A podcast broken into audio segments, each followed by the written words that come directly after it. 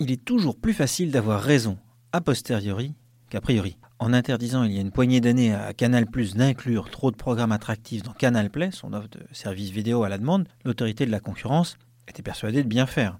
Estimant que Canal était alors un acteur trop puissant de l'audiovisuel tricolore, le, le gendarme avait jugé que s'il laissait le champ libre au groupe, celui-ci empêcherait l'émergence d'un rival.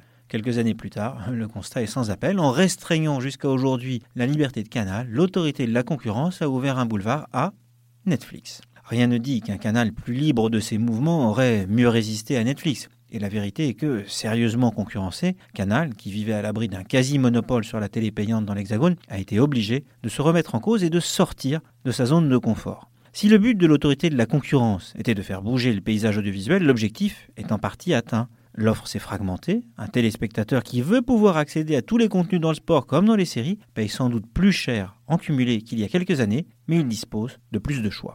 On peut néanmoins se demander s'il ne serait pas temps pour les autorités de la concurrence, françaises comme européennes, qui s'apprêteraient d'ailleurs à bloquer le rapprochement entre Alstom et Siemens dans le ferroviaire, de mettre à jour leur logiciel. Pragmatique, elles basent trop souvent leur jugement sur l'étude des parts de marché actuelles. Mais à l'heure de l'ubérisation, les barrières à l'entrée s'effondrent dans bien des secteurs. D'autant plus que même les industries qui étaient relativement protégées par des barrières nationales, géographiques, culturelles ou techniques, sont de plus en plus mondialisées. Un acteur qui émerge en Amérique ou en Chine peut, en un temps record, devenir mondial tout en restant terriblement difficile à réguler par des autorités nationales ou régionales. La concurrence était un jeu relativement statique. Ce jeu est devenu dynamique et les autorités de la concurrence devraient beaucoup plus se projeter en se demandant comment elles peuvent trouver un équilibre qui reste bénéfique pour le consommateur mais qui n'empêche pas l'émergence de champions nationaux ou européens. Des groupes qui pourront se développer ici, payer des salaires et des taxes et tenter de s'internationaliser. Si nous coupons systématiquement les ailes à nos champions potentiels, ils n'auront aucune chance de prendre leur envol.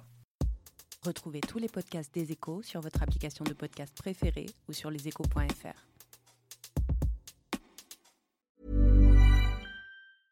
Mom deserves the best, and there's no better place to shop for Mother's Day than Whole Foods Market. They're your destination for unbeatable savings, from premium gifts to show-stopping flowers and irresistible desserts. Start by saving 33% with Prime on all body care and candles. Then get a 15-stem bunch of tulips for just $9.99 each with Prime. Round out Mom's menu with festive rosé, irresistible berry chantilly cake, and more special treats. Come celebrate Mother's Day at Whole Foods Market.